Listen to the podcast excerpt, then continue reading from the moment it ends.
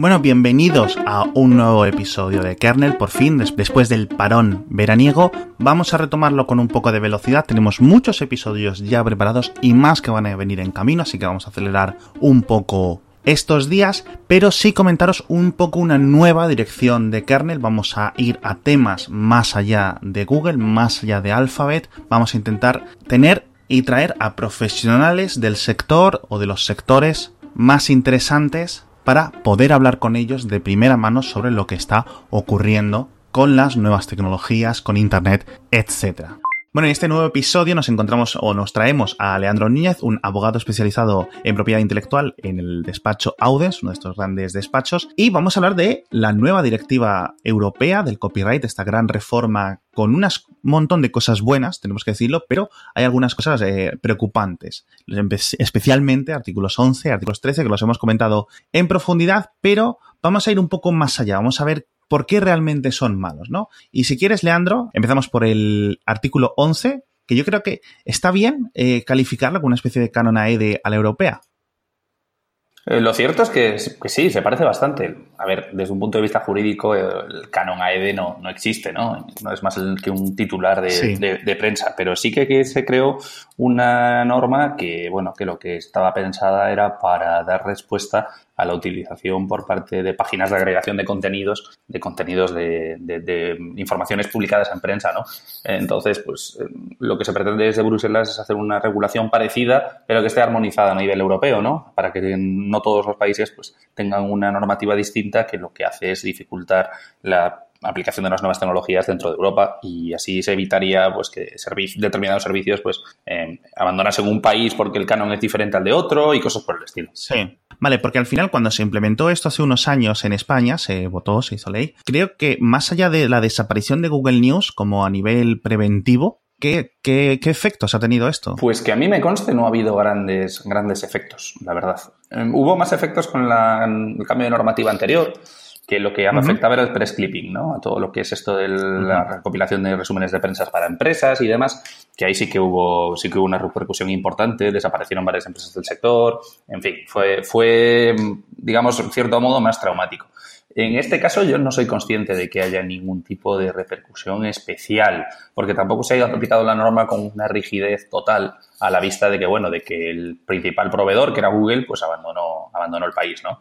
Mm, pero, claro, lo que se pretende aquí es una armonización europea para que ya no sea España quien lo haga, sino que se coordine en todos los países de la Unión Europea y siendo un mercado de muchos más millones de personas, pues pretender que, sí que tenga una implementación práctica. Claro, porque esto, aparte de, la retirada de Google News, amenazan un poco, por decirlo así, como con saltar a la yugular, ¿no? Entre comillas, de, plataformas como Meneame, que lleva eh, cierto tiempo luchando con este tipo de legislación, en plan, oye, estamos dispuestos a pagar, pero no tanto como piden, ¿no? Sí, a ver, es que es una discusión que, en el fondo es eh, bastante curiosa, porque en el fondo lo que está haciendo la gente a la hora de conectar con toda esta información de prensa, pues es enlazar a mm, contenidos que ya están colgados en Internet, ¿no? Y que están colgados en, su gran mayoría pues, al libre acceso de cualquiera. Entonces eso, conforme a las sentencias del Tribunal de Justicia de la Unión Europea, pues no supone un nuevo uso, ¿sabes? Significa simplemente pues poner a disposición de la gente un enlace donde pueden acceder a un, a un contenido que el público ya tenía a su disposición. Entonces, claro, esta norma pues tiene un encaje complicado con páginas como Ameneame, donde no es un equipo de personas de la propia empresa la que recopila los contenidos, sino que son los usuarios. Entonces, eso es una de las discusiones que se están planteando en estos momentos y veremos cómo queda, porque en el fondo lo que estamos en estos momentos es un proceso de desarrollo normativo que no está terminado. Eso es, eso, de eso tenemos que quedar claros, es decir, cuáles son los siguientes pasos, el, el, el resto del proceso hasta que esto sea firme, más que firme, ¿no? Pero esto, para, o sea, el, el artículo artículo 11, de momento, esto para el usuario, en caso de que llegue y se haga firme eh, tal y como está ahora, ¿qué repercusiones tiene? Es decir, ¿yo voy a poder seguir cogiendo un enlace de un periódico y poniéndolo en Facebook y compartirlo a mis amigos? En principio sí, en principio sí, claro, no hay ninguna, ninguna mm, problemática por eso. En el fondo, a lo que se trata de, digamos, de mm, grabar o en cierto modo de, obligar al, pago de algún tipo de compensación, pues es a, los contenidos colgados con, fines comerciales, ¿no? No a los que cuelguen las personas pues, en una red social como Facebook o como Twitter. Claro, es decir, eh, y en caso de que hubiera que pagar, tendría que pagar la propia Facebook o una plataforma hipotética inventada, ¿no? Efectivamente, tendría que pagar la plataforma. Vale, vale, vale, vale. Bueno, de momento esto los va a librar. Esto sí que va a ser, esto sí que está siendo, de hecho, muy luchado por las grandes plataformas de, tecnológicas de Internet, ¿no? Sí, y yo lo entiendo, porque claro, mm, en estos momentos es un, es un tema por el que no pagan absolutamente nada y que hoy por hoy es completamente legal. Y lo que se está haciendo es, bueno, generar un cambio en la norma que lo que hace es generar unos derechos de compensación para los medios de comunicación cuando se, se cuelguen estos contenidos. Entonces, mm, ¿cuál es el motivo para que se haga esto? Pues eh, sería bueno preguntárselo. Muy probablemente es un motivo económico. un motivo económico debido a la situación difícil por la que pasan muchos medios de comunicación y la dificultad que tiene monetizar estas cantidades en un entorno online, eh, solo a base de publicidad. Entonces, claro, mm, posiblemente el motivo está detrás de eso pero en fin, claro. No, no, sabremos cómo se va a aplicar hasta que tengamos la norma definitiva, la verdad. Porque ¿cuál es la lógica detrás de, esta presión por parte de, los medios de comunicación? Oye, queremos que nos paguen por enlazarnos, quiero decir, ya te están dando algo valioso, que es tráfico, ¿no? Es quiero decir. Su lógica es clara, su lógica es que, claro, el contenido a ellos les, les, cuesta dinero, cuesta, cuesta un esfuerzo recopilar información y ponerla a disposición de los usuarios y consideran que las empresas tecnológicas están lucrando eh, eh, a raíz de explotar ese contenido que es elaborado por, los medios de comunicación. Entonces, desde ese punto de vista, mm, ellos entienden que, bueno, que merecen una compensación y la lógica que hay detrás es esa. ¿Y podría haber algún tipo de solución técnica, como por ejemplo este, los ficheros robots.txt típicos que dicen al, al motor de búsqueda, oye, este dominio o esta carpeta o este contenido no quiero que aparezca en el motor de búsqueda? ¿Se les podría decir algo así? Oye, estos enlaces no quiero que lleguen a Facebook, por ejemplo. Eh, sí, la verdad es que se podría hacer. Lo que pasa es que los, los los robots TXT no están regulados en ninguna norma. Es, una, es una autorregulación de los buscadores, es un estándar que se han establecido ellos mismos y que no están en ninguna ley. Entonces, dado que no están regulados, pues basar una norma en eso pues es complicado. Pero lo cierto es que esa es la lógica que se plantea desde muchas herramientas técnicas, ¿no? Si usted no quiere que nosotros explotemos sus contenidos, no tiene más que marcar en sus, en sus distintas páginas web em, a través de los robots TXT o de otras herramientas que no quiere que estos contenidos indexen y de esa manera pues ya no le no los utilizamos, pero en fin, a los medios tampoco les interesa, porque es una forma de entrada de tráfico importante que además se traduce después en ingresos publicitarios. Entonces, al final es un poco contradictorio, pero en fin, veremos cómo se aplica en la práctica y veremos, veremos cómo, cómo queda la norma, porque hasta que lo sepamos, pues no podemos más que hacer conjeturas. Claro, porque de momento, de la forma que está planteada, los medios de comunicación, incluso los que quieran no recibir compensación porque se les enlace, están obligados a cobrarla eh, como en el canon AE de español o, pues la verdad es que no sé cómo ha quedado la última redacción. El canon de español, desde luego, es así, es un derecho irrenunciable eh, que da lugar a una compensación que tienen derecho a cobrar los medios. Entonces, al final, em, sí que había discusiones en España acerca de quién es quien tiene que hacer efectivo ese cobro, cómo se organiza y demás. A nivel europeo, lo cierto es que, no tengo ese, dato, porque la verdad es que como la norma se está, se está modificando continuamente, tengamos en cuenta que, a ver, em, el proceso es un poco complejo. No es como en España que, digamos, el gobierno propone una norma al Parlamento y el Parlamento la corrige, la modifica, la enmienda y, saca, saca una, norma. Aquí es más complicado. Entonces, eh, hasta que tengamos una versión definitiva va a, ser, va a ser difícil saber cómo queda. Vale, vale, estupendo. Leandro, vamos a hacer una pausa un segundo porque tenemos que hablar del patrocinador de este episodio. Ya sabéis que son nuestros amigos de Storytel.es que tienen una nueva plataforma nuevísima de audiolibros listos para consumir, listos para que escuches en cualquier momento. Cuando estés en el coche, cuando estés en el gimnasio, cuando estés por la calle, cuando estés corriendo, cuando estés fregando los platos. Los audiolibros te permiten continuar ¿no? con tus lecturas cuando tienes los ojos o cuando tienes las manos atadas. Son muy útiles y en Storytel.es tienen un catálogo muy amplio y para probarlo te dejan 14 días gratuito sin ningún problema. Vas, te registras, te instalas la aplicación para Android o para iPhone y empiezas a escucharlo. Tienen de todos los tipos de libros. Tienen libros en castellano, tienen libros en inglés, todos leídos e interpretados por absolutos profesionales para todas las edades, incluyendo cuentos infantiles para los más pequeños. Así que, si sois muy fan de los podcasts y no conocéis los audiolibros, no sé a qué esperáis. Probadlos que seguro que os van a enganchar en storytel.es. Bueno, vamos a cambiar si quieres al artículo 13, que yo creo que es un poco el que más eh, ampollas ha levantado. Si quieres, haz un repaso rápido de, de, este artículo 13. Un repaso del artículo 13. Pues a ver, lo que, lo que se enfoca este artículo es en establecer, en hacer un cambio en la forma que se tiene de, de digamos, de dirigir responsabilidades a las, a las plataformas de Internet.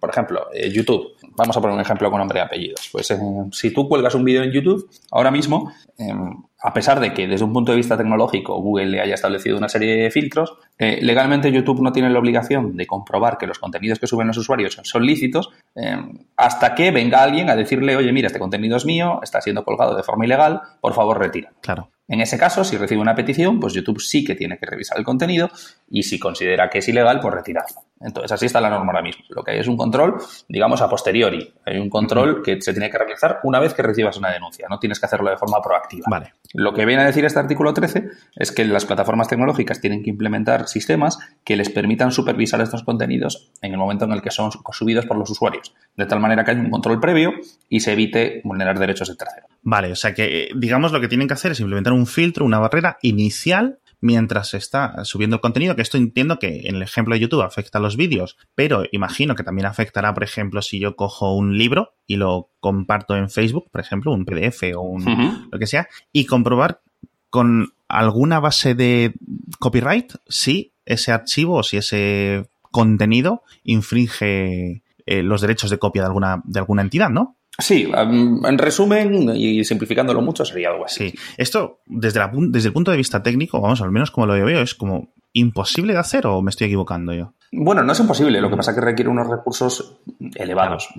Ahora mismo YouTube sí que lo tiene montado, tiene un sistema que se llama Content ID, que básicamente lo que permite a los autores es subir allí sus contenidos como referencia, de tal forma que, eh, que YouTube tenga una, una, gran base de datos en la que comparar los contenidos que sube la gente. Entonces, de esta manera, eh, están dando respuesta pues, a, los problemas de los derechos de autor y demás. ¿Qué pasa? Que, bueno, que YouTube lo puede hacer porque es una gran plataforma, pero si fuesen plataformas más pequeñas o, y sobre todo startups que, que, quieran empezar, pues lo tendrían más complicado. Entonces, yo creo que lo, lo más, lo más peligroso o vamos a decir lo más difícil de implementar o de una forma equilibrada, pues es, es, precisamente eso, ¿no? Ver quién tiene los recursos para contar con ese tipo de, de Claro, esto es un, esto es un gran eh, detalle que cuentas, pues claro, si alguien, tú y yo, ahora nos montamos una compañía para intentar rivalizar con YouTube, no podemos asumir el gasto de crear estos filtros de copyright. Es decir, porque claro, ¿quién sería el responsable en caso de que el propietario de los derechos de copia decida demandar, ¿no? Bajo esta nueva directiva. Sí, claro, si no se realiza esa supervisión, pues habría un, se generaría un derecho compensatorio, ¿no? Habría que compensar a esos, a esos propietarios de los derechos de autor y quien te lo tendría que hacer es la plataforma. Entonces, claro, desde el punto de vista de, de las empresas, pues si tienes un filtro como el que tiene YouTube, fantástico, si no lo tienes, pues tienes un problema. Claro.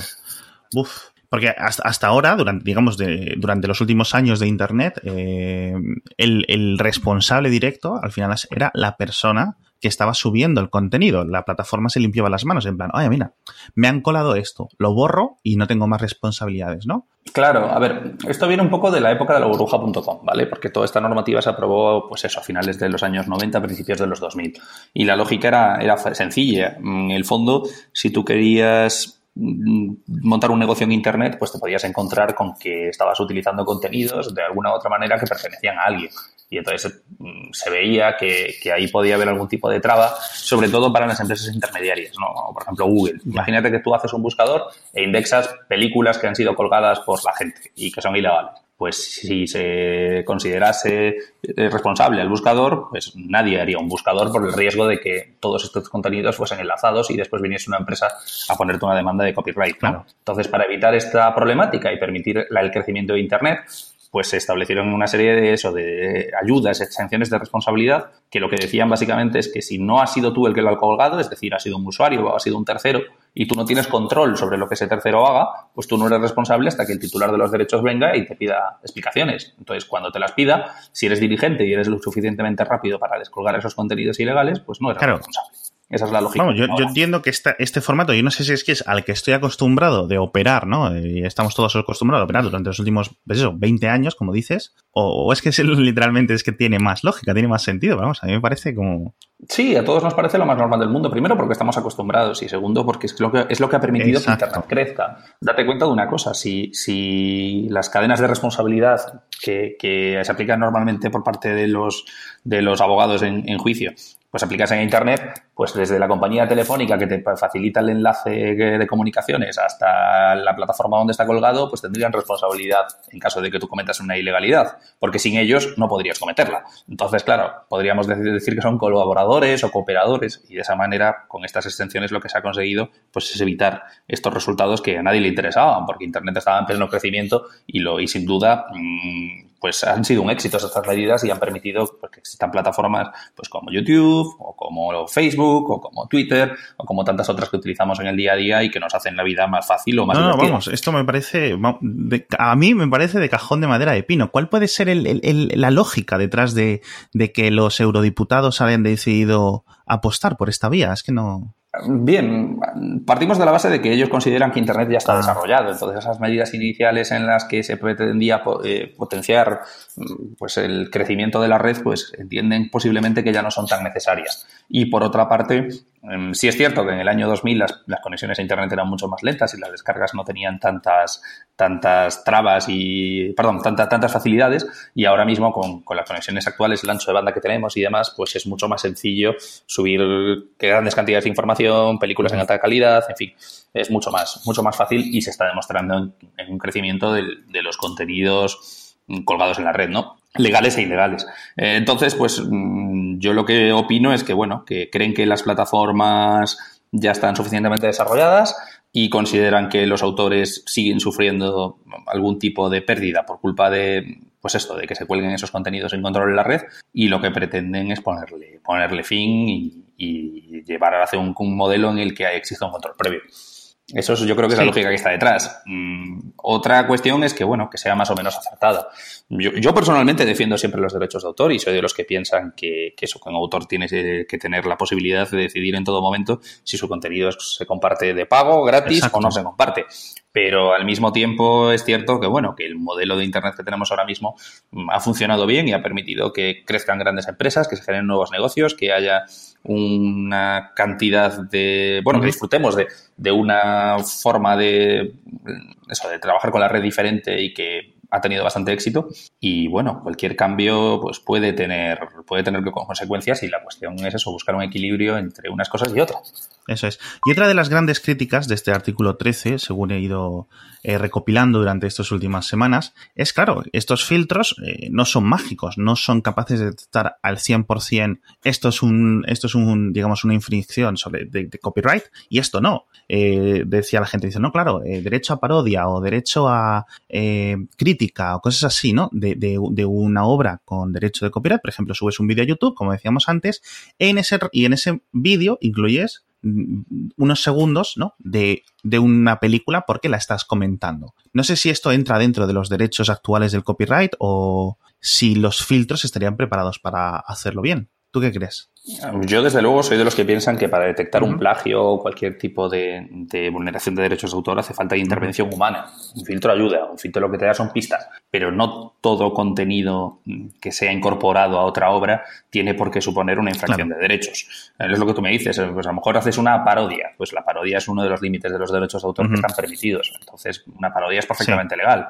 Mm, y como eso hay mil casos más. Em, lo cierto es que aquí en Europa, en la regulación de derechos de autor, en cuanto a esos límites y a la posibilidad de incorporar contenidos ajenos a, tu obra, pues no es, no es tan clara como puede ser en otros países. ¿no? Por ejemplo, en Estados Unidos tienen una, una regulación que se llama Fair Use, que básicamente se podría traducir eso como un uso leal o como un uso lícito, que lo que les permite es utilizar pequeños fragmentos pues, para incorporarlos a tu obra. Entonces, si tú haces, por ejemplo, un comentario acerca de una película, pues puedes incorporar algún fotograma para ilustrarlo, o si tú haces, mm, pues, no, lo sé, un vídeo de cualquier tipo, pues eh, para criticar o hacer algún tipo de, de, opinión sobre algún tema, pues puedes también incorporar ciertas imágenes, siempre pues que no haya ningún lucro, que sean contenidos en baja calidad o que sean fragmentos muy pequeños. Eso en España no lo tenemos. En España tenemos el derecho de cita, pero está limitado a la educación, la enseñanza y la investigación científica. Entonces, claro, se complica, ¿no? Y el hecho eso de que unos países tengan unas normas y otros otras, el hecho de que nuestra legislación sea más restrictiva que la de otros países.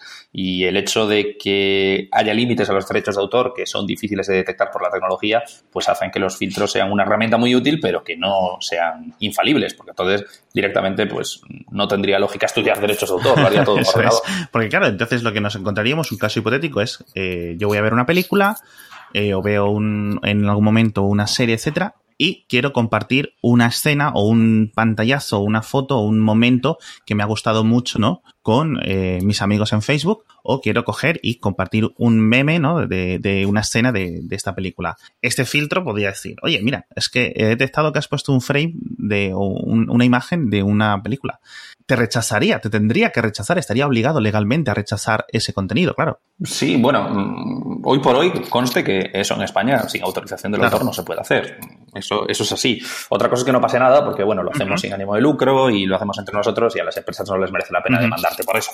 Pero hoy por hoy eso, eso en España sería ilegal. Pero sí, el filtro tendría que reaccionar de alguna manera. Es cierto que los filtros actuales, como por ejemplo el de YouTube, no siempre bloquean el contenido. Otras veces lo que hacen es, pues, eh, derivar parte de la monetización monetización del vídeo en publicidad al, al, autor o al propietario de los derechos, ¿no? Pero sí es verdad, sí es verdad que tendría claro. que actuar así. Bueno, y ahora tenemos estos artículos eh, 11 y 13 dentro de un montón, ¿no? Más de reformas, con un montón de enmiendas que estamos, estaban cayendo casi constantemente las enmiendas, de hecho, eh, horas antes de la votación. Segunda votación es la que ha ocurrido la semana pasada. ¿Cuáles son los siguientes trámites, por decirlo así, Andro? Sí, a ver, el proceso europeo, como, como te comentaba antes, pues es un poco distinto al, al, que estamos acostumbrados en España. No, no es lineal como, eh, como sucede aquí, ¿no? Que aquí el Estado pues realiza un, un proyecto de ley, lo, lo presenta a las Cortes y poco a poco va avanzando, primero en el Congreso, luego en el Senado y luego, en, en su caso, incluso otra vez pasa por el Congreso y se aprueba.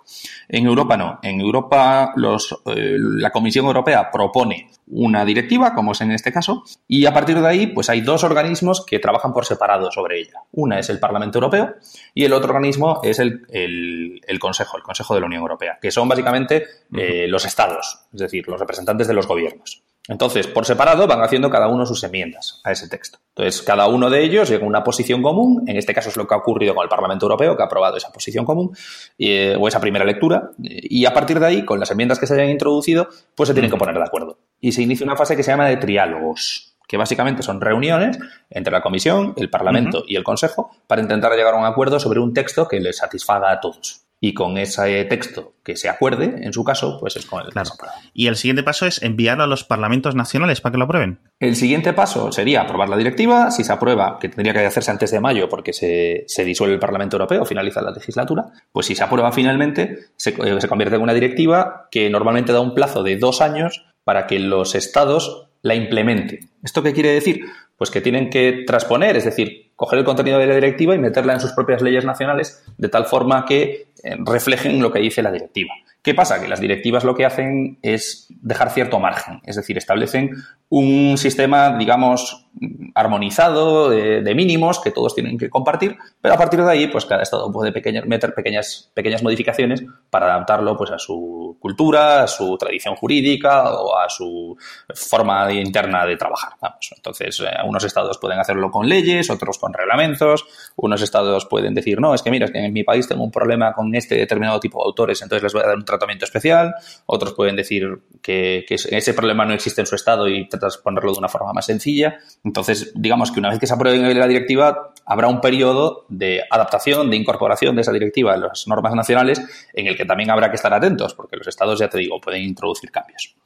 Claro, y esto puede ser, tiene que ser unánime, tienen que ser los 28 países eh, los que lo implementen, o puede haber, o con, si por ejemplo Portugal decide no implementarlo porque ha cambiado el Congreso, el, ¿no? La, la, las Cortes de Portugal, dicen, mira, esto no lo vamos a aprobar. ¿Qué sí. ocurre? Desde luego, las directivas tienen que cumplirse por todos los estados. En caso de que no se cumplan, pues la comisión puede instar a un procedimiento pues, de cumplimiento con las directivas. En caso de que el país no haga caso a ese procedimiento, pues se puede ir al Tribunal de Justicia e incluso intervenir, imponerle vale. sanciones, sanciones económicas, por retrasarse pero, a la hora de implementar. Claro, pero en el caso hipotético este de Portugal, no impediría que el resto de países lo implementara y pasara a ser ley, ¿no? Desde luego, si la directiva está aprobada, pues vale, no podría hacer. Porque entonces, entonces ahora tenemos un montón de grandes tecnológicas que están eh, alojadas, la mayoría de ellas a nivel fiscal o a nivel eh, social o a nivel eh, físico, por decirlo así, en Irlanda, la mayoría en Europa. Imagínate que Irlanda pone una legislación más restrictiva de lo que lo pone Luxemburgo o España. Podríamos ver un movimiento de estas sedes, en plan, oye, mira, es que en este país esta es tan importante esta directiva de copyright que nos va a costar tanto dinero o alguien que quiera fundar una startup, dices que no puede asumir las necesidades de poner estos filtros. ¿Podrían esto afectar a, la creación, al movimiento de las empresas? Sí podría afectar, sí podría afectar. Por eso los países también son muy prudentes a la hora de implementar las directivas, ¿no? Porque si pueden suponer una traba para que su economía crezca, pues mm, se lo plantean con, calma, ¿no? Pero eso ha ocurrido no solo con, esta directiva, sino con todas. La Unión Europea tiene, digamos, dos grandes tipos de normas que, puede aprobar, los reglamentos y las directivas. Los reglamentos se aprueban directamente a todos los países por igual, entonces ahí no hay discusión. En cuanto se aprueba el reglamento, se aplica y fin. Las directivas lo que permiten es eso, cierto margen a los países para implementar, modificar, y ahí en esa capacidad de modificación y de, y de implementación, pues es donde los países pretenden ser cuidadosos pues para no perder competitividad o para apoyar aquellos intereses que más les convengan. Entonces sí que puede haber esas modificaciones y sí que puede haber movimientos de empresas por eso, pero bueno, no es muy habitual. Entonces tenemos hasta mayo, porque se finaliza la legislatura, como tú dices. Eh, una pregunta rápida, una pregunta tangente. ¿Qué ocurriría si llega mayo, hay nuevas elecciones y esta directiva no se ha puesto en firme? ¿Habría que volver a empezar? No sería necesario, pero claro, mm, jugaríamos con mayorías diferentes y no sabríamos si las ponencias aprobadas por el Parlamento Europeo, em, pues por, por el anterior Parlamento Europeo, son asumidas por el siguiente. Eh, entonces, mm, habría que verlo, habría que verlo, desde luego. Aquí en España, desde luego, decaería el trámite y habría que volver a empezar. Europa es un poco distinto porque, claro, em, es un procedimiento, de, digamos, de, legislación colegiada. Hay varios órganos que participan. Entonces, no necesariamente tiene por qué decaer, pero cambian las mayorías y, en fin, no es lo mismo lo que aprueba una cámara que entonces, lo que aprueba otra. Eh, suponemos que todo llega a buen puerto o al puerto actual, sea bueno o sea malo, se aprueba, vamos a decir, por ejemplo, en marzo. ¿Cuánto tardarían los ciudadanos, cuánto tardaríamos tú y yo en tener estos en ver eh, los efectos de esta directiva o de las aprobaciones nacionales? Pues una, una vez aprobada, normalmente lo que ya dan, las directivas son dos años a los países para la implementación. Entonces, dentro de ese margen de dos años tendría que estar aprobada. ¿Qué pasa? Que, bueno, no, España no suele cumplir con los plazos, la verdad. Eh, también es verdad que no se suele pasar mucho, pero no suele cumplir con los plazos. Entonces es posible que se retrase un poco, excepto que se considere que sea una norma urgente y entonces pues, se tramitaría más rápido. Pero bueno, tengan en cuenta que eso, que si se aprueba por esta época, coincidiría con un cambio, en teoría, si se agota la legislatura, pues con unas nuevas elecciones, un cambio también de Parlamento, entonces, en fin, mm, habría que ver cómo, cómo en tiempos prácticos eh, se, aplicaría, pero en torno a dos años. Entonces, también no solo tendríamos que estar atentos a, España, sino que, mm, por ejemplo, eh, si YouTube tiene su sede europea en, no sé si la tiene en Londres o la tiene en Irlanda, tendríamos que estar expectantes de ver cómo se implementa a nivel nacional esta norma allí. Sí, pero bueno, esto también depende de cómo se establezca todo lo que tiene que ver con, lo que nosotros llamamos fueros, es decir, eh, el juzgado al que tienes que ir para poner una demanda por estos temas, o al juzgado al que te pueden llevar si te ponen una demanda a ti. Entonces, eso será, habrá que ver cómo se, cómo se implementa, ¿no? Porque mm, hoy por hoy, en las vulneraciones de propiedad intelectual en Internet, ¿vale? Eh, se utiliza un criterio que es el lugar donde se produce el daño y se está interpretando como el sitio desde el que la gente puede acceder a los contenidos ilegales. Entonces, claro, puede ser cualquier lugar del mundo y pueden llevarte a los tribunales en cualquier población de, toda Europa o, incluso de otros países, ¿no? Entonces, esto lo que permite, pues, es que, bueno, que si a una empresa española le vulneran la propiedad intelectual una empresa irlandesa, pues la pueda denunciar eh, o demandar aquí en, aquí en España. Entonces, em, hoy por hoy las normas están así. No sabemos si van a cambiar, entendemos que no, pero hoy por hoy no sería especialmente relevante a efectos eso de perseguir una infracción. Podría perseguirse perfectamente aquí porque, claro, siendo el criterio el lugar donde se produce el daño y siendo Internet un sitio, un, digamos, una tecnología que permite acceder a los contenidos desde cualquier lugar, pues lo mismo, puedes demanda donde. Y sabemos que ya hay varias organizaciones, varias asociaciones, incluso partidos políticos que han dicho, oye, esto, eh, en caso de que mm, pase así, lo vamos a recurrir a nivel judicial. ¿Esto podría entorpecer las implementaciones o la llegada, la, la puesta en realidad de, estas normativas? La verdad es que cualquier recurso puede retrasar en la puesta en marcha de alternativas, de estas, de cualquier norma, ¿no? Pero en este caso, mm, sinceramente, no veo mm, los motivos para, para poner un recurso, mm, básicamente, primero porque es complicado, porque estamos hablando de, de, una norma aprobada por el Parlamento Europeo y el Consejo en caso de que se apruebe, que digamos que son los órganos que legislan. ¿Vale? Entonces, claro, ir contra una norma legislativa, pues tiene que ser porque se produce alguna vulneración de derechos fundamentales o algo por el estilo. Eh, que prospere, pues si se busca un equilibrio adecuado entre libertad de expresión y propiedad, que a nivel europeo es un derecho fundamental, la propiedad, pues eh, no tiene por qué prosperar, pero bueno, podría darse el caso.